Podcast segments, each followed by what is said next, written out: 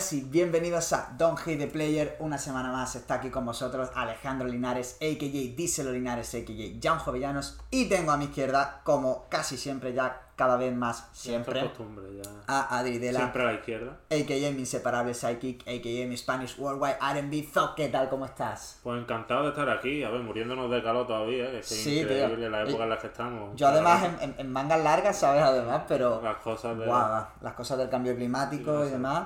Pero bueno, hoy venimos con algo fresquito, que la semana pasada fue un poquito intensa. Vamos a relajar un poquito ahora, ¿no? Vamos a, vamos a bajar... la intensidad. Bueno, explicando setups, como siempre. Eh, no- este, el de, el de hoy, no tiene mucho misterio. eh, Simplemente, pues aquí tenéis un póster de, de Chiri Vegas, de su disco Vintage, firmado por Chiri Vegas. Bueno, porque tengo su vinilo que me lo pillé firmado además también. Y porque Chiri es Y Chiri. porque Chiri es Chiri, aquí se le reza a, a Chiri, tío. O sea, hay una cosa que me decía Tony, que era que, que en España hace falta más gente que cuando habla suba el pan, como, como, como cada vez que hablaba Chiri. En plan guay, ¿sabes? Rollo de eso, gente que, que hable y la líe y diga cosas y la gente presta atención, ¿no? Como fue Espera, también en su segundo. momento. Sí. Es la quinta vez que lo ha dicho ya en lo que llevamos de, de temporada. Pero, esta, es que, pero, es esta que, frase. pero es que está guay, tío. Es que es verdad que yo creo que, que al final Tony tiene razón. No, no, si Tony sí, pero tú que eres El, muy el- pesado. el hip hop, el hip hop es también liarla, tío. Es show, es espectáculo. Es como la King Lee. Totalmente. ¿Qué has estado escuchando, tío? Muchas cosas. No sé por dónde. De- demasiadas, tío. Es que, o sea, llevamos un ritmo de producción, pero ha sido para mí un mes muy rapero. Muy Sí, rapero. sí, sí, muy, muy rapero. Que ojo, que lo diga yo, que precisamente no es que sea el más Que, rapero de que la sala, pero, R&B pero muy rapero. ¿Por dónde empezamos? ¿Por El Sheet y The Alchemist? Venga, dale. te- yo tengo cosas que decir. Venga, yo voy a empezar por decir que me ha gustado el disco, pero creo que a El Sheet le falta transmitir un poco más. Se me queda un poco muy frío. Me parece que es el Iceman de- del- del rap. Sí, a mí lo que pasa con este disco es que el Shit mm, es un, un rapero que me mola, pero que no entra en mi top, ¿sabes? Que está ahí, guay, pero que a nivel producción, y mira que Alchemist ha hecho cosas este año, a nivel producción, a mí me parece una barbaridad. O sea, yo creo que saca los mejores samples, los mejores beats para mí, para mi gusto, son los que ha sacado para este disco con el Shit, tío. Estoy totalmente O sea, de y mira que, por ejemplo, disco que, se sacó hace poco, Faith is a Rock, de, de Alchemist con, con Mike y con Wiki, me parece, o sea, como disco, me parece mucho mejor, me gusta muchísimo más, pero sin embargo el trabajo de producción aquí, o sea, es que o sea, me parece algo de que estaba ese día, bueno, o los días que estuvo Alchemist con eso, estaba tocado por la varita, tío. O sea, me parece una barbaridad eh, absoluta, tío. Y yo quiero hablar un poco de él porque siempre me ha parecido que tiene cualidades, pero le falta algo. no sabe- ¿Alchemist? No, no, no, no. Ah, él, él, sí, sí. Ah, digo, joder, que le falta. No, no, no, no, no, no. Joder, a ver, vale que mi pronunciación no haya sido la más perfecta. No, no, no, pero claro, porque estaba yo con. Sí, a ver, a ver, le falta. Le falta que. Primero, el vivir a la sombra de, de ser el, el tercero en discordia, por así decirlo, de, de Old Gun, ¿no? De Wolfgang, que al final, pues tienes a Taylor de Crierto y a Frank, y a Frank Ocean. Quiero decir, el tercero no es, no es malo, pero no es el, no es el, el- el mejor. Y- Y que te juntas con Vince Staples, que Que casi es mejor que tú también. Claro, entonces- vamos, Es verdad que, pero yo que sé, a mí, a mí me parece un tío como que muy particular y que yo creo que eso es lo que hace que... Muy que- de nicho. O Sí, sea, que, que yo creo que no es un rapero para todo el mundo. Eh, aunque te guste el rap, ¿eh? Digo que no es un rapero para todo el mundo porque, bueno, porque hay, hay cosas que no son para todos los, para todos los gustos. O sea, que, que a ti te gusta una cosa, a mí me gusta otra, pero y yo creo que es un tío que es difícil de, de entrar, ¿no? Que, y fíjate que, la, habla, que ya hemos hablado alguna vez de, de voces, que a, y a- y a mí me gustan los raperos con voces peculiares. Y sin embargo, la de El Switcher, que está guay, pero no es de esas que me entusiasman, ¿sabes? ¿Y ya por dónde vamos? por West Side Gun, por nuestro, por nuestro Griselda favorito. Que, tío, mm, fíjate que a mí, gustándome mucho West Side Gun, y en general Griselda, ¿no? Pero sobre todo West Side Gun, nunca he sido de, escu- de, de- de discos a tope rollo de, guau, me meto los discos. Sin embargo, este disco me ha flipado, tío. A mí me ha pasado Sí, exactamente o sea, me parece una locura este disco. O sea, yo creo que ha, que ha cerrado muy bien eso de decir, ya no voy a sacar más discos, como en solitario. And Then You Pray For Me, con una portada de Virgil Abloh, de que en paz descanse.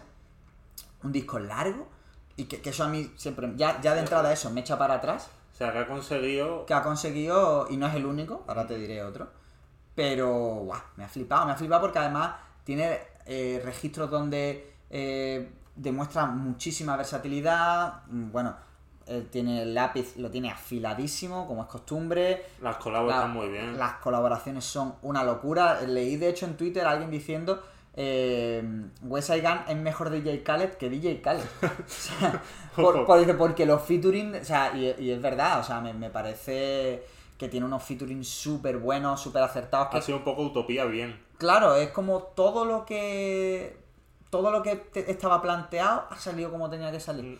Y es un disco que me ha gustado muchísimo. Está a un nivel muy alto, ¿eh? ya te digo, para mí, junto al siguiente que nombraré, eh, está en el top de rap de, Estados Unidos este año. Ojo, pues nómbralo ya porque yo, voy a tirar ya por otro derrotero. Vale, vale, pues te lo nombro, pues lo tengo aquí. Eh, es Burning Desire de Mike. Es un tío al que yo he descubierto de casualidad, pero que de repente hay peña que está hablando mucho de él y que vi en Twitter, ¿no? Que, lo están nombrando como parte de, la, nueva ola de, este rap crudo y demás.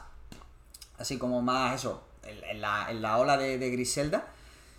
Y me ha encantado, tío. O sea, yo lo descubrí a raíz precisamente del disco con que sacaron con Alchemist, porque siempre que saca mis discos, sea con quien sea, me, me, lo escucho, porque escucharlo siempre es obligatorio, escuchar aunque sea por, la, por, por, los samples. Y dije, hostia, tío, pues está muy guapo, tanto Mike como Wiki. Que además ya, llamarte Mike, ¿sabes? Como Miguel. Eso es, como, Miguel. Efectivamente. Eh, también un disco muy largo, y lo dije por Twitter. Digo, tío, escucho, escucho este disco y tengo la sensación ¿Sabes? Tengo como no, no porque suene, no, no sé. Hay algo, ¿no? Como que en mi mente conecta con el Jaco Muñoz de 2005 2006, tío. O sea, es, una, unas vibras que me da que me, que me fascina, tío. Eh, de Wiki tengo pendiente escucharme algo, porque también me flipó en el trabajo con Alchemist, pero es verdad que como Mike sacó el disco, dijo, hostia, pues venga, me lo pongo y me ha flipado. Pero no, y de, y de Wiki, porque de Wiki también hablan maravillas, o sea, están hablando Así que ahí, ahí hay otro, otro sitio donde excavar y demostrar que una vez más que el rap ¿eh? está. O sea, que el rap mm, que se aleja del mainstream, que se aleja de los cánones de la música pop, está gozando de muy buena salud. Y que y este para mí, ya te digo, es otro disco que de aquí a diciembre te diré cuál de los dos queda en top 1 en función de, claro, de cuál me acabe quemando más o de cuál me acabe, pero yo creo que ya no salen, yo creo que no van a salir de aquí a diciembre dos discos o, uno siquiera, que, les pueda hacer la competencia. Y si sale, oye, pues ya tiene que ser loco. Yo estoy haciendo así porque es verdad que este disco no lo he escuchado, así que no puedo opinar, lo tengo apuntado, otro. pero yo te voy a hablar de que, del que para mí es el disco de rap. Por raro, también estábamos hablando de discos de nicho y este, este, es un disco de nicho que lo ha hecho alguien que no es de nicho. Exacto, y estoy hablando de Scarlett de Doja Cat. Para mí, el mejor disco de rap de lo que llevamos del año. Y sé que me van a llover palos por todos lados, o sea, yo lo, yo lo entiendo. Pero es un disco en el que he conectado de primera, me ha parecido absolutamente bestial. ¿eh? O sea, ya no, ya no solo porque tenga la mejor canción del año para mí, que es Pain the Town Red. ¿No es Wet Vagina? No, no, la verdad que por lo que sea, es verdad que no me ha disgustado tanto como a ti. Dentro de las pautadas que tiene ella, ah, pues esta me parece la más graciosa. No es que me haya disgustado, pero es como que me, se me da un Te poco. Te ha sacado un poco de. Sí, es como, no sé, me, me, me, saca. Siendo un discazo, ¿eh? O sea, y te lo dije además, te dice. Mm, cuando yo lo escuché antes que tú. Efectivamente, y, que es un, disco muy arriesgado, o sea. Y a mí lo que, me, lo que me ha gustado de lo que ha hecho Doya es que ha sido un disco muy arriesgado. Que aquí tenía mucho más que perder que de ganar, porque viene de hacer posiblemente ¿Qué año salió? 2020 2021, ¿no? Por ahí, sí. 2021, pero fue el disco pues, más escuchado del año. Superó a Drake en un año también que había sacado disco. Bueno, entonces 2021. Efectivamente. Venía de eso. Ahora te saca un disco de rap puro. Sí, sí, sí, es que rapeando. O sea, un disco eh, escupiéndote en la cara. Efectivamente, y además escupiéndote en la cara. literalmente. Efectivamente, que es que si hablabas del lápiz afilado de West Side Gun, pues escúchame, es que Doya no se queda atrás. Sí, sí, sí, sí. Aparte, con, con trazas de, de, de lo que es capaz de hacer, de su versatilidad, pero un disco de rap muy puro y que a mí me ha flipado, ya te digo. Para mí, mucho se tiene que, Que torcer la cosa. para que no sea mi, mi disco de, de Es que ya te digo, mm, pues sí, puede estar ahí, ¿eh? puede estar en el, en el top. O sea, si yo te hablaba de estos dos, yo creo que Doya puede estar en top 3 fácil. Y sobre todo por lo que me ha sorprendido. Porque, claro, yo, yo cuando sale el disco, digo, bueno, eh, Planet Woman me gustó. Es un, es un buen disco, pero es un disco que, que no es. O sea, no, no es. Es un disco mainstream. Es un disco, coño. El tema de Woman eh, mm, lo escuchábamos, lo ha escuchado hasta mi madre. ¿Sabes? Es un poco lo que decíamos de Travis de Astro World y ahora Utopía, pero para mí bien hecho. Ah, o sea, O sea, yo te lo, digo- que, lo que lo otro era una, suces- una sucesión de hits, aquí es un disco trabajado, pero que realmente a mí me parece... Y, y que a mí me sorprende eso, que rapeaba, que, que, que rapea muchísimo. O sea, como que, que no es que. No es que tiene un par de temas rapeando, no, no es que muchísima parte del disco es rapeando. No has dicho el heavy statement, ¿no? Que dijiste tú. Eh, eh, eh, Con Nicky. con, con Nicky. Bueno, no, no lo. O sea, no lo recuerdo, pero vamos, igualmente te podría dijiste, decir. pues, dijiste básicamente, bueno, me lo dijiste a mí, que, Claro. esto, que esto era lo que Nicki Minaj siempre había Ah, que iba a aspirar y nunca pudo. Nunca va a poder hacer, pero. Porque es que. Yo sé, es que me parece brutal. Me parece brutal. O sea, me- es que me parece brutal por sorpresa eso, porque es que no, es que no me esperaba esto. Que tú me dices que de repente, yo qué sé, viene. mm, viene Lauryn Hill de su retiro espiritual y dice, voy a sacar un disco, y yo me espero. me- y yo me espero esto. ¿eh? O sea, yo me espero Scarlett. Mm, Totalmente. Quizá mejor por- porque tal, porque mejor y, por sin, las y sin- y expectativas. sin tanta paranoia como tiene esta Claro, mujer que es que además... Pero, quiz- pero quizá también jueguen las expectativas, ¿eh? Claro. Quiero decir, quizá te esperen, que esperes que el disco de Lauryn Hill sea mejor, claro, y a lo mejor no tiene por qué serlo. Porque es que es que es muy buen disco y bueno, y del paso del tiempo al final no sabe uno cómo le entra a nivel de inspiración y de trabajo. Pero que, que- que una de las cosas que podría salir de un disco de, de Lauryn Hill puede ser esto. Algo así, por lo menos. ¿Entiendes? Entonces, muy sorprendido, gratamente, ¿no? Porque celebramos que haya gente que, que no se rinda ante la, lo que le ha funcionado y ante lo que le ha funcionado y además es popular y apueste por, por cosas que no, son, que no son tan populares, aunque sean mainstream, Claro. pero, pero que, que, que el- oye, que demuestren que hay vida más allá del, del pop. Ahora vamos a hablar del rap en español, aunque no sé, ya no sé ni de qué hemos hablado ni de qué hemos hablado. ¿Hemos hablado de Franco Carter aquí? Eh, bueno, antes de hablar de Franco Carter, te digo una cosa de, de- de- de guiñito, de detalle rápido, porque lo he escuchado un par de veces, pero Set It Off de Offset, uno de los tres, ahora dos integrantes de Amigos, eh, tío, me ha sorprendido mucho. No me esperaba que me gustase, no te voy a decir, me ha flipado como si te puedo decir West Side Gun o tal, pero, tío, se, me, ha, me ha molado muchísimo, tío. Para, para lo que yo me esperaba de Offset, tío, está guapo. O sea, te, echa, te echas un rato. Y ahora ya sí, de Franco Carter hemos hablado un poco. Un poco. Hablamos el otro día cuando sacamos ahí de lo de Bottega Altriana, de la Cierto, nueva cierto, que había sacado eh, Robert, el director, y dijimos ahí por encima un poquito, ¿no? Que colaboraba Franco Carter, que también había sacado Sunday Truth, que Sunday Truth, ojo. ojito, un discazo, La verdad además, portadita guapa, ¿eh? O sea, A mí un disco que me ha sorprendido mucho. Además, de Franco Carter, que además lo hablábamos tú y yo, es un tío que, que te tiene que gustar porque es muy peculiar. Sí. Sobre todo en, en el Los delivery. Sí, en sí, sí, sí. Efectivamente. Tiene que gustarte, pero si te gusta, la verdad que, que es oro puro. A mí, además, me gusta mucho esa forma de rapear que tiene. es que a mí me hace, o sea, me hace gracia sin ser gracioso. Es como, tiene esa chulería, Mm. esa. mm, ese algo, tío, ese touch que, que, que es maravilloso. Luego, ese delgado, unas producciones No, las buenísimas. muy buenas, o sea, estaba súper un inspirado ahí. trabajo muy bien, Sí, sí. muy bien hecho, Eh, muy bien un- conectados los dos. Las colaboraciones también muy. Todas colaboraciones muy buenas, tío. Ya no, ya te digo, para mí es un no skips. O sea, es un no skips de que te ponen los 10 temas, tío, y además no te, no te sobra No. ninguna, ningún featuring. Tiene, además tiene frases, tiene frases muy graciosas, tío, la de eh, se tira porque lo pitan, si no, no lo haría, o cosas así, ¿sabes? Como esa, esa jerga futbolera, pero que va un poquito más allá de, de la simple comparación, ¿no? Que tiene como ahí ese... Ese doble sentido. Claro, esa, esa, mala leche, si Eso, quieres decirlo sí. así, ¿sabes? Que, que está muy gracioso y ya te digo, tiene un delivery enfermo el cabrón. O sea, es imposible, es un tío que es imposible de copiarlo. ¿Cómo le puedes copiar el Claro, flow a no. este tío? O sea, es imposible. Es Porque es que si, si no lo haces así, o sea, si no eres él, quedas mal. Sí, sí, claro, claro. Es que quedas mal. Eh, es una, ya te digo, a, a mí me, me flipa. Sé que, sé que nos ha escuchado alguna vez por ahí, o sea que se lo decimos, que un saludito y que Y que está invitadísimo Tiene las puertas. a pasarse por aquí y que a- más pronto que tarde esperemos traerlo por acá para charlar un ratito si saca algo nuevo o si no, pues simplemente para charlar de, de la música y de lo que Y sea. ahora tío. deberíamos hablar de del, digamos, EP el más esperado de los Highly tiempos. anticipated. Pero vamos a hablar porque... Claro, no vamos a hablar, no vamos a hablar. Porque es que luego tenemos una sorpresita al final. Claro, bueno, una sorpresita. bueno, una ya sorpresita lo dijimos. para los que no han escuchado. Para Claro, los para los que escucharon eso, pues.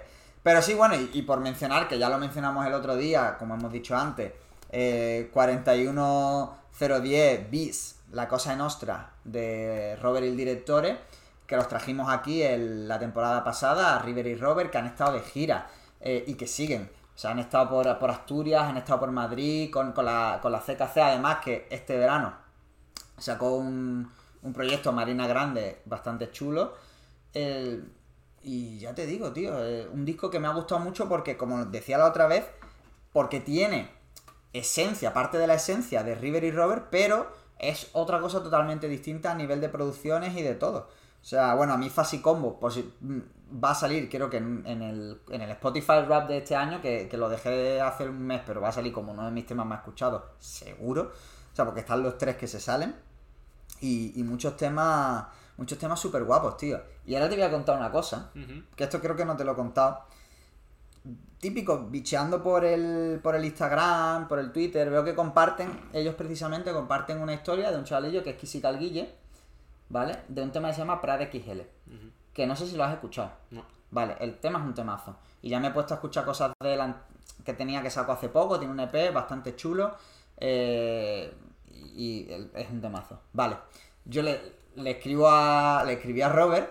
Le digo, tío, tal, qué guapo lo de este chaval, no sé qué, no sé cuánto. Y Robert, del año 2000, me dice, es que este chaval de aquí de Triana es joven promesa. Ojito. Y digo yo, y yo pensando, no sé dije, pero lo pensé, digo, serás puto sinvergüenza, joven promesa, ¿y tú qué eres? ¿Tú qué eres? La vida no sobrepasa. ¿eh? Claro, o sea, no, yo, de repente a mí la vida me atropelló, ¿sabes? normal. Yo dije, es que un, un joven promesa de aquí de la madre, cabrón, ¿tú qué eres, tío? Pero, bueno, pues ahí está, ¿no? Eh, Kisi Calguille también, que, que tiene ahí cositas, cositas muy guapas, tío.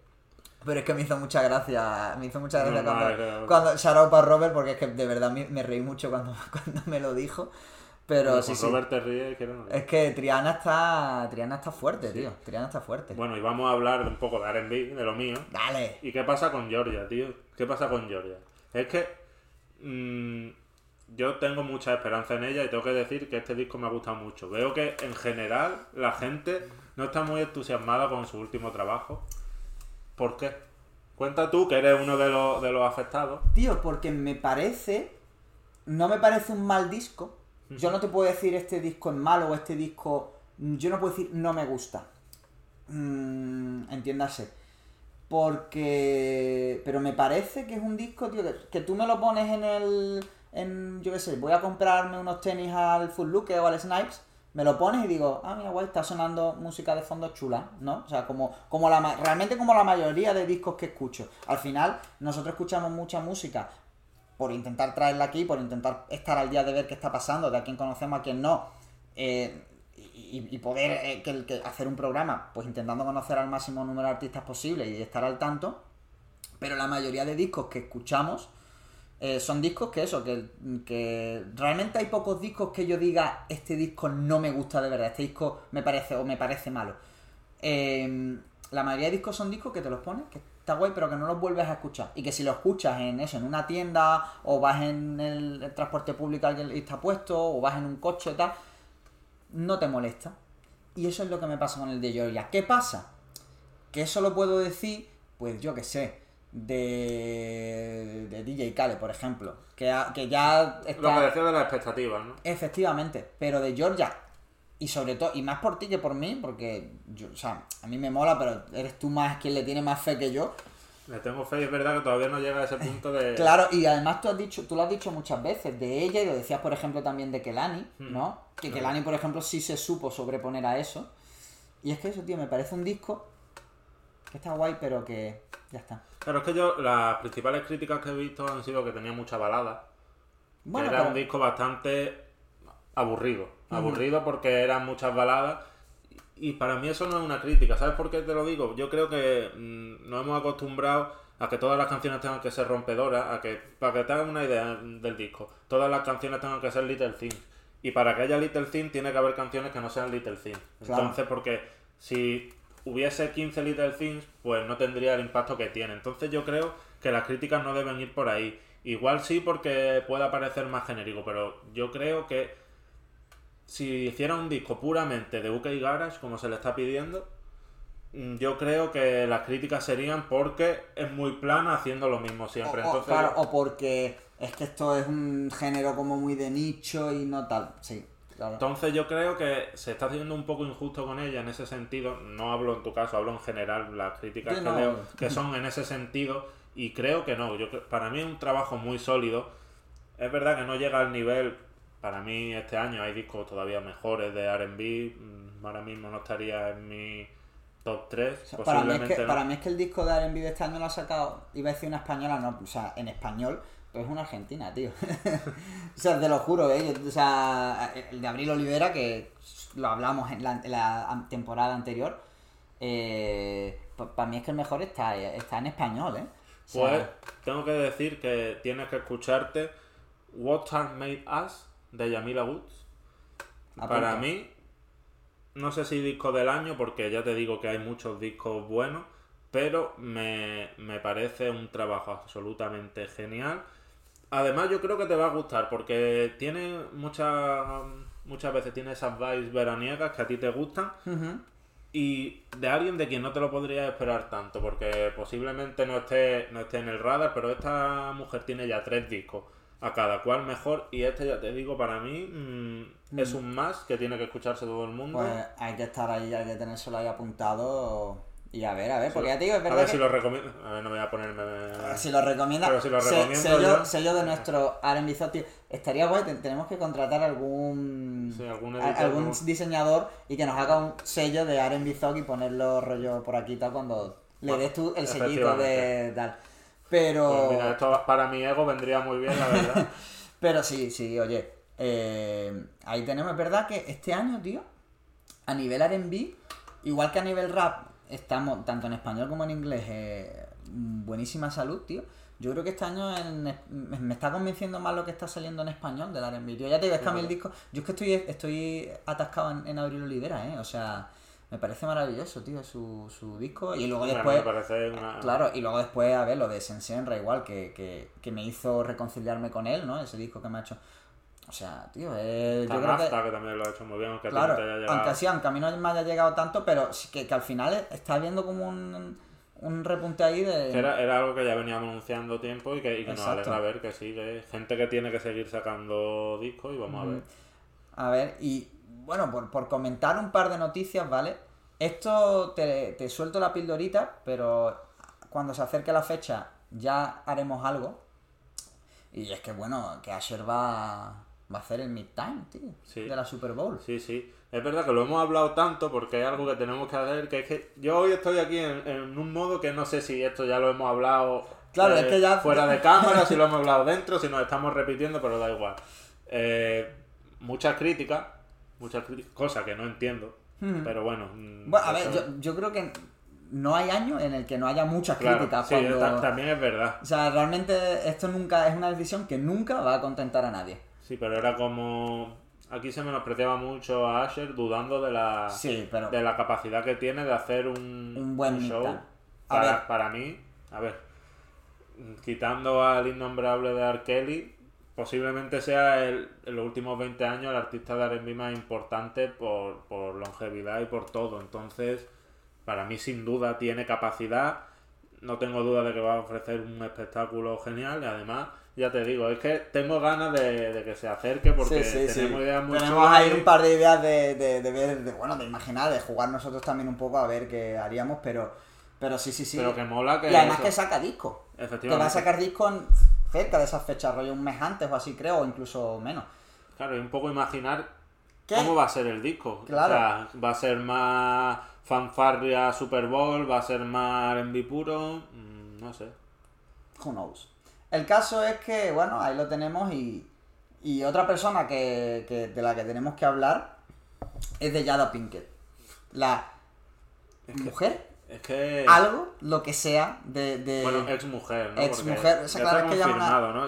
De, de Will Smith, actriz también, la receptora de la broma sobre la alopecia que provocó el guantazo de, de Will Smith a, de Smith, de Smith a Chris Rock. Que además con estas últimas noticias de que llevan separados como siete años, ¿no? Lo hace todavía todo más confuso. Claro, claro. Todo y, lo que pasó. y, y que además, bueno, o sea, que por lo visto Chris Rock habló con ella para estar con. porque le, le- para pedirle salir, bueno, o sea, o sea, no, no hay. Ahí hay cosas como muy raras, pero vamos a lo importante, bueno, porque el chisme está bien, el chisme está bien y es gracioso. Eh, estoy por leerme el libro nada más que por el chisme, pero lo que más me, me- me interesa, sobre todo porque ahora está otra vez como resurgiendo todo esto de Tupac, es que ella dice en ese libro, un libro de sus memorias, que ella estuvo en el coche la noche que mataron a Tupac. Bro. Nos falta información, ¿eh? Claro, aquí, o sea, yo O sea, ya quiero leer el libro, no, hay- sé, no sé si dice más, pero yo lo quiero leer ya. Hay que pedir al PSOE que desclasifique la ley de de secreto. De del Estado, secreto. ¿eh? Porque es que cada cosa nueva que sale es como lo vuelve todo más surrealista. Mm, No tiene, no tiene sentido ninguno. Y además, eh, ahora, bueno, eso, con que sea, que, que- como que el caso está reabierto, que se ha detenido a gente, con toda esta moda de las eh, de las camisetas de Tupac que hablamos, que hablamos hace una- un par de semanas. decir que todo lo que no acabe con una con Inditex sacando una nueva camiseta Claro. me decepcionará. Eh, eh, y de hecho lo hablaba con, con Chisa también cuando estuve allí en Madrid, de tío, la puta moda ahora de lo de las camisetas está. Y él me contó una, una anécdota, porque yo le, le- le hablé de un poco de lo que hablamos en el podcast de, el de Descubriendo a Liri Belli. De esto de decir de que a los chavales, eh, bueno, a los chavales en general, a cualquier, a cualquier persona le cuesta mucho, sobre todo conforme pasa el tiempo, volver atrás musicalmente, sobre todo a gente eso, de chavales de ahora, sobre, A jóvenes promesas, ¿no? a jóvenes promesas. Porque, por, primero, por toda la cantidad que sale de música que sale hoy en día, donde es imposible estar al día, luego por, por falta de interés, pues porque, bueno, pues simplemente no te, no te gusta, no te atrae, lo que sea.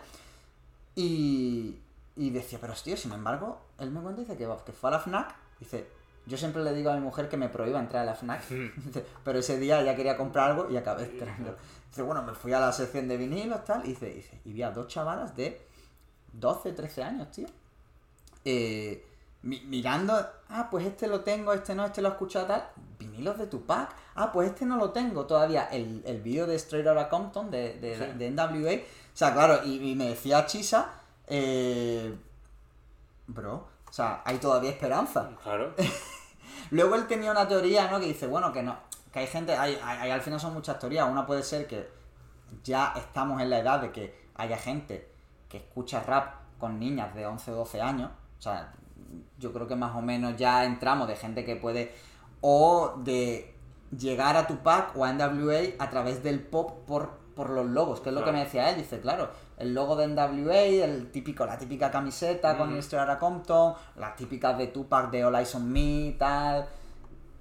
De Tupac Lips Now. te, te iba a decir justo que a los dos días de, de grabar el podcast tengo un cumpleaños familiar, ¿vale? Y mi prima de, de 16 años se presenta con la camiseta de Tupac. Además la de Tupocalipsis, que digo, bueno, ya está, no sé qué. Y yo digo, oye, pero a ti te gusta, no sé, hablando. Y me dice, sí, sí, a mí me flipa. Si dice, si mi canción favorita es la de... ¿Cuál me dijo? Espérate. Espérate, ahora, ahora he quedado mal. Claro. No, la de California Love. Y yo digo, ah, Ah, pues- pues, pues vale. Oye, Pues oye, no, y, de puta madre, y digo, yo que me- oye, y claro, claro, y yo que me alegro, o sea, pero- no sé qué. Y es verdad que ella, por su padre, que le gusta el rap, pero no, a lo mejor no es un rap ni eso, pero le gusta Tupac porque por la propia figura de Tupac, Claro. pues se la ha ido introduciendo a ella, ahora a ella le gusta Tupac, también de repente del, del rap pasó al R&B, le gusta Bruno Mars y estuvimos hablando un rato de música y yo flipando y dije, pues joder. Oye, pues, eh, o sea, al final todo esto provoca un poco que eso, que, que nuevas generaciones vuelvan atrás. Oye, nosotros nos alegramos porque antes lo que hacían era llevar camisetas de Metallica o de Guns N' Roses y ahora las llevan de Tupac y de... O sea, yo recuerdo, tío, cuando, cuando A$AP Rocky estaba saliendo, rollo, acababa de sacar la, la mixtape con, con eso, la de la de Purple Swag, la de Peso y todo esto, y había camisetas en H&M de, con la portada de la mixtape de, de A$AP Rocky, tío. Nu- Nunca me acuerdo si es eh, Live Long A$AP o Long Life No. A$AP. Una de las dos, a la que era la mixtape. Que era como, y en, y en su momento yo me acuerdo que era como, hostia, tío, ¿qué hace una camiseta en H&M de A$AP Rocky y tal? Hoy en día te la puedes encontrar y es lo más normal del mundo. Ahora ya no chirría. Claro, pero oye, significa que ya hemos llegado a, a un momento que es del mainstream, donde ya eso es imparable, y donde, oye, puede que haya la oportunidad de que la gente vuelva atrás, tío, y eso a mí es algo que me alegra, ¿no? Que luego, a- a- más allá de la coña de, de boomer, ¿no? De, de polla vieja, decir, "Ah, esta gente que hace con una camiseta de Tupac y no han escuchado Tupac en su vida, a mí eso la verdad que No, no... a mí me da igual. Claro, a mí me da igual, pero, pero es verdad que... Si yo me metía con el juego de palabras de Tupac. Claro, claro, bueno, eso es obvio. Pero, pero más allá de, de eso, ¿no? De que podamos hacer la broma por eso. Pero oye, tío, si, si la gente conoce a través de una camiseta a, a Tupac y lo descubre y descubre y empieza a investigar, oye, tío, eso está guay. Significa que ya hemos llegado como al, al next level, como, como Claro. cultura. Y eso a mí la verdad que me mola mucho. O sea, muestra que lo de llevamos diciendo que es mainstream ya no es solo en Estados Unidos, ya llega aquí. Ahora lo que falta es que saquen camisetita del gordo. Que tío, es verdad que a- a- yo he llegado a ver camisetas de Biggie Sí, sí, por ahí, hay- ¿eh? hay- Las hay- por ahí. Pero le falta, al, dis- al diseño le falta. Pero, tío, no, no, no han llegado a, peta- a petarlo, tío. No ha, no ha pegado ese boom la- las del gordo, tío. Y yo recuerdo las típicas con la, con la portada, joder. la- es que es una portada además mitiquísima, la del, la del Ready to Die. Pero, pero, tío, como que no, no, no ha tenido como ese empuje que tiene Tupac. De Frank A pesar de ser mejor. Eso es verdad. ¿eh? Ya nosotros aquí dimos cátedra en su momento y Claro, que era Ya, bastante de hecho, y de hecho, precisamente con Chis hablábamos de, hablábamos de esto, ¿no? Porque él es, él es más de Pac. A ver, seas de Pac o seas de Biggie, lo que tienes que tener claro es que eso, que. Ah, Eres de hip hop. Claro, y que hay que tener el musicón ahí, tío. Y ahora ya sí que sí, vámonos al club de escucha. Club de escucha que dije hace ya un mes y pico, cuando empezamos la temporada, sobre Last Two People on the Earth de Ébano y Luisa Mueva. O más bien, ya que voy a hacer el primer statement, de Luisa Mueva y Ébano. No sin antes hablar un poco de Cosas que Brillan, el EP que sacó con, con Aidens, ¿vale? Es un EP cortito, eh, seis temitas, eh, que me ha sorprendido mucho. O sea, me ha sorprendido mucho, bueno, en general por los registros, porque tiene eh, el tema de las guitarras, tío, que creo que fue Perkles, tío, que puso quién era el guitarrista, tío, y, y, y shout out, tío, porque, porque la verdad que está muy guay, a nivel musical es una locura. Ya eh, la soltura que se le estaba viendo en Last Two People on the Earth aquí la domina completamente en- a nivel de registros vocales, de melódicos, de flow, de, de, de todo. De transmitir, tío. Sí, sí, sí. Me, me flipa. Y, y que bueno, a nivel lírico continúa mucho la, con, con la, la senda de Last Two People on the Earth. Entonces, no voy a hablar a nivel lírico porque, bueno, voy a comentarlo también aquí, en, en, en el club de escucha. Así que, ¿qué quieres decir tú sobre el, sobre el EP? Pues mira, a mí aparte de que me ha gustado mucho, tío, yo estaba hablando con mi colega Pedro, que habla mucho de él.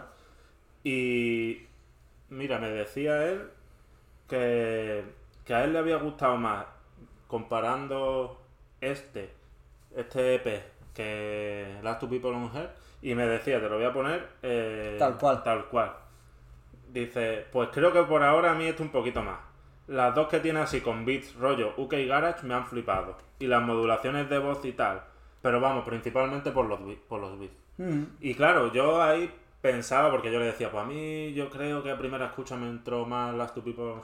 Y al final eh, me hacía preguntarme, eh, o sea, pensar que al final es lo- un poco lo que vayas buscando tú.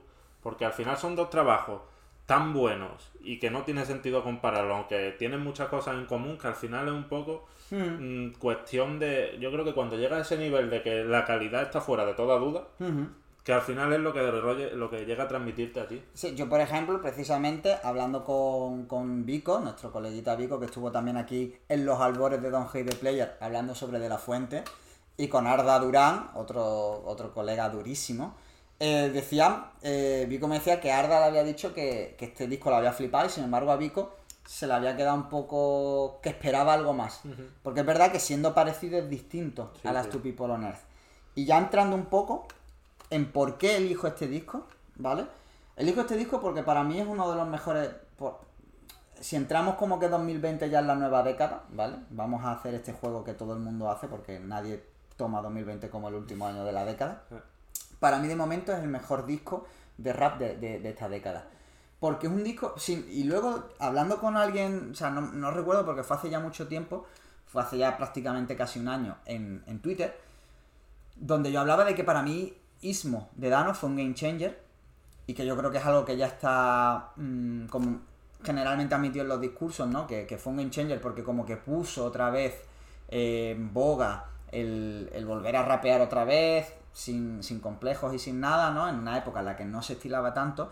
Y, él me decía que, bueno, que para él el Last Two People on Earth era un game changer. Yo no considero que lo sea porque, porque es muy difícil que un disco así sea un game changer, tío, pero porque es un disco muy difícil de imitar, con unos códigos muy difíciles de imitar, muy único, y que, es un disco que, es una maravilla, es una obra maestra. Para mí es un clásico atemporal del rap en España, pero que no lo considero game changer porque no porque es muy complicado intentar porque basarse no va a ser un paradigma, claro. claro. En el sentido de que un poco lo que hablábamos con, con Franco Carter. ¿Quién imita a Franco Carter? Claro. es un poco en ese sentido. Y, y un poco por irnos con game changers. AOA Heartbreak de Kanye es un game changer, My Beautiful Dark Twisted Fantasy no lo considero tan game changer, a pesar de ser uno de los mejores discos, si no el mejor de la historia del rap. Pero porque es irreplicable. Claro, es que son cosas que, que, ser game changer no significa ser el mejor y ser el mejor no significa ser game changer. Son, pueden, pueden ir de la mano o, pueden no, irlo. Son cosas totalmente distintas muchos Game Changer acaban siendo en principio discos apaleados por la crítica, que nadie quiere y demás, y que luego con el tiempo la gente rescata y les da su culto. Claro, se, se revalorizan. Pero era, un poco por lo que hablábamos, es que ya no sé si lo hemos hablado, pero un poco de que hay cosas como la calidad que no son objetivas, o sea, quiero decir que a ti te gusta un disco no, pero la influencia que tienen sí es objetivo. Exactamente. si a, si a un disco lo intentan imitar 800 discos más, pues está claro que es un game changer porque ha configurado claro, un, mindset de gente, claro. Entonces, yo creo, estoy muy de acuerdo contigo en que este disco no es un game changer, pero sí que es un disco absolutamente espectacular. A mí la verdad que me lo, me lo he pasado muy bien haciendo una reescucha. Y lo que pienso muchas veces es, ¿y por qué no lo escucho más? sí, sí. Yo este año lo estoy escuchando mucho. Por eso es una de las cosas por las que quería sacarlo. Y a mí, por ejemplo, ¿por qué otro de los heavy statements que he dicho? ¿Por qué digo de Luisa Mueva y Ébano y no Ébano y Luisa Mueva? Eh, no, no es por un empeño vacío en darle importancia al productor, es porque yo creo que aquí el productor es la clave del disco.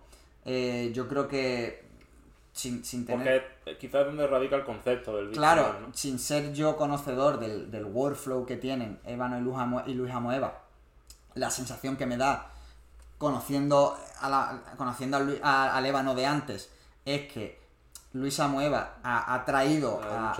Claro, ha traído a Ébano a, a, a muchos conceptos y a muchas cosas, ¿no? Y porque además yo creo que la autoría también viene, ¿no? De que el disco de BBO con Joque, de Joque y Luisa Mueva, es también una obra donde, aunque la figura de Joque, por ser también la única que, que el único disco todavía sí que tiene reconocido, sea mm, inevitable verla, ¿no? Y reconocerla en este disco, la, la, o sea, los beats de, Luis, de Luis Amueva es clave y el concepto, y para mí son un, un díptico, que no se entienden el uno sin el otro, y, y, siendo además un díptico hecho por, un productor, porque los raperos son distintos, y que están hablando, ¿no? De a ver cuándo se cierra la trilogía, ¿no? Con un disco de los dos con Luis Amueva, o, o un tercero de Ébano, pero para mí esto es un díptico. O sea, para mí no se puede entender Last Two People on Earth sin, sin BBO, ¿no? Hombre, eso sin duda. Entonces, claro, por eso para mí es, es un trabajo más de Luis Amueva que de Eva, ¿no? En ese sentido, ¿no? En, en, en la autoría y más allá de, de, de- de egos y, y demás. comprándote eso y estando de acuerdo, yo creo que, por ejemplo, BBO es más, eh, digamos, no sé si decir brilla más, porque yo no creo que aquí Ébano no brille, pero sí veo más reconocible, quizás Sí. por, por la capacidad que tiene Hoque de, de no sé, de, de que su imaginario, de llevarte Claro, su imaginario por el concepto de la Sí, las Olimpiada, Olimpiadas. todo eso, yo creo que ahí, digamos, mm, brilla más. Si tú aquí dices que es eh, Luisa Moeva y Ébano, yo ahí te digo que es Joque y, y Luisa, Luisa Moeva, Moeva. Pre- precisamente porque yo creo que es capaz de sobreponerse. Que no, no es que Ébano no lo consiga, sino veo un, un puntito más de. No sé si es de carisma. Sí, yo creo que al final es lo- va un poco en la línea de lo que yo decía o a lo que yo me quería referir.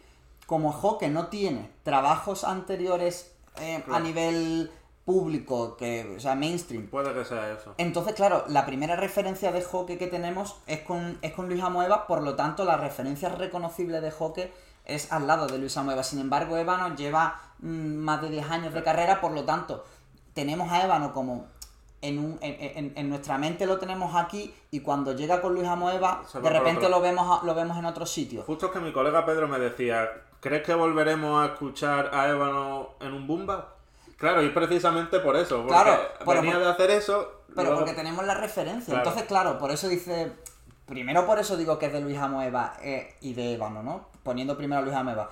Y, y, y por eso entiendo lo que tú dices de Joque, pero aún así yo creo que la autoría de Luis Amoeba está ahí por supuesto. y que, y, que, y que yo creo que es el hilo conductor sin el que no se entiende ninguno de los dos trabajos y quién sabe si el futuro tercer trabajo que cierre la, esta trilogía. Y además, a mí una de las cosas que me flipa de, de Ébano es la capacidad que tiene de ser, eh, de ser un gángster. Eh, esto es complicado, tío, porque es de ser un gángster sin, sin serlo, sin dar sensación, pero que te habla con una Claro. crudeza y una simpleza, ¿sabes? Pero que, que, que tú lo encazas muy bien. Es un poco lo que hablábamos con de Cruz Cafuna en su Justo momento. iba a hablar, justo Claro. iba a hablar. Porque yo te decía que a mí Cruz Cafuné mm, me, me daba miedo cuando se ponía rollo gángster por, por cómo te susurraba, por, la- Sí, por sí. lo que decía. En cambio no lograba conectar tanto con él cuando se ponía más emotivo. A mí con Ébano lo que me pasa es que es gángster, pero cuando se pone intenso me transmite más porque es como Claro. un gángster familiar. Como... Claro, es como te está hablando eso de la, de la miseria, del que se ha ido a la cárcel, del que tal, del que está. O sea, es un. Es, un, es música de perdedores. Sí, Es música sí, de perdedores, de, de gente que ha, que ha perdido, es decir, de gente que acaba en la cárcel, de gente que acaba muerta, de gente que está en la calle, en la miseria, eh, con un ambiente totalmente eh, mm, nihilista, eh, mm, negativo o Sí. pesimista, o sea, es, es De, por de- eso. de lo difícil que es claro, es una atmósfera tan Mm, densa turbia. que, que- que lo- y lo consigue hacer muy bien y, por, e, y, y para mí ahí son esos son los códigos de Ébano, ¿no? Igual que los de que son el tema de las Olimpiadas y demás, para mí los códigos de Ébano son eso Claro. y que es lo que también una de las cosas que le hace único. Luego ya aquí, por, por ir destacando cosas, para mí mm, el tema, el que para mí es el tema, es Tu Lemon. Es Tu Lemon porque me parece un tema tan crudo, pero tan crudo. Y, y eso, la manera en la que tiene él de rapearte, que casi parece que está llorando, que cuando dice y casi sale a suelto, pero no, el caso está resuelto. Esa manera tan cruda como te lo hace eh, con, con un hilo de voz y luego vuelve otra vez a rapear, a mí me parece No, ese, ese tema es una brutal. barbaridad y además un acting es lo que tú dices, tiene sí, una, sí. una interpretación. Sea, en todo el disco, ¿eh? La Sí, en todo, interpretación todo, es- ver, o sea, Es, es un, de- un delivery, una interpretación, una performance que, que, que, que es maravillosa y, y que por eso digo que es un, un clásico atemporal. yo por salirme un poco, porque estoy de acuerdo contigo, pero a mí las dos últimas canciones que cierran el disco, tanto Overdosing como No Allowed, me gustan mucho. Me parece que son dos temas que yo los quiero rescatar porque es muy difícil, ¿eh? O sea, hay muy pocos discos donde tú digas los dos últimos son... Pero a mí me parece que cierra muy bien y por, por equilibrar un poco mm, destaco esos dos temas. Ya te digo, me parece un disco... Para mí no skips, la verdad, sí, porque sin duda me parece uno de los mejores discos Es un no skip, de los duda. Mm. últimos de los últimos años pero destaco esos dos porque me gustan mucho los veo no diferentes pero sí que para lo que viene haciendo es una manera de cerrar muy, muy limpia, muy orgánica y me, me ha gustado mucho. Y ahí queda. Pues yo te a mí fíjate que es para mí el, el, el disco, su, su peak está en la primera mitad, hasta Tu Lemon. Luego, y luego para mí, no es que baje, sino que es verdad que es que, que eso, como en- vengo de el tema de, por ejemplo, el de dónde estás, Plaza Roma, Follow Mix, todo, todo, hasta que llega a Tu Lemon y en Tu Lemon te tumba, ¿sabes? Te, te, te, te pega una aguantá y te tira al suelo y ya te tienes que reponer de esa aguantá y es difícil, tío. Me da Entonces- cuenta que no coincidimos nunca, ¿eh? O Sí, sea, sí, es sí, una sí, cosa es una cosa muy loca. Pero sí, es, es un disco entero. De hecho, ya te digo, estoy esperando todo, todavía estoy esperando a que me llegue el vinilo, tío. Todavía no me ha llegado. No sé si para cuando salga el, el podcast ya habrá llegado, pero, pero es un disco que, que hay que tener sí o sí, que hay que escuchar sí o sí si quieres entender un poquito de qué va la movida en España. O sea, y de, y qué, y de qué va la cosa en eso, de gente que, que hace 10 años hacía una cosa y que ha sabido reinven- reinventarse, adaptarse, eh, seguir eh, estando frescos y vigentes. O sea, para mí es uno de los mejores discos que hemos reseñado. Siempre que reseñamos discos aquí en el Club de Escucha son discos eh, que, que consideramos clásicos, porque para eso hacemos el Club de Escucha. Pero es que lo del de hoy es una, una cosa muy loca. Pues totalmente. Y ahora me toca elegir a mí, ¿no? Te toca elegir a ti, efectivamente. La verdad que te, tenía clarísimo el artista del que Sí. íbamos a hablar, Sí. pero tengo tiene cuatro discos que para mí los cuatro discos son muy buenos estuve mirando a ver si por duración había alguno que pudiese pero nada todos superaban la hora entonces a ver no había manera así que aquí te va a tener que escuchar y me he decidido con The Life The Life. The Life 2001 de Genuine es que nunca sé cómo se pronuncia Mm, ¿Gino Wine? yes, ¿Gino Wine? eso es Eh, ¿Por qué me suena extrañamente familiar el nombre de cierta artista? Entonces, pues aquí es un disco para mí de un... Te lo voy a decir, ya te digo, para mí el Heavy Statement que es el artista de R&B más infravalorado de todos los tiempos. Ahí lo tenéis. Para mí, sin duda, yo sé que aquí gente que escucha R&B, que son R&B como yo, van a estar de acuerdo porque me parece que tiene muy poca relevancia, está como mm, perdido y creo que sin duda tiene un legado impresionante, temas muy chulos y vamos a analizarlo a ver qué te parece. Pues nada, ahí lo tenéis. Ya sabéis lo que tenéis que hacer, os ponéis la musiquita y la próxima vez comentamos, comentamos este disco. todo. Y nada, pues como siempre, muchas gracias. Nada, a ti. Esta semana sí nos despedimos, así que ya sabéis, odia el juego. No odias al jugador. Bless.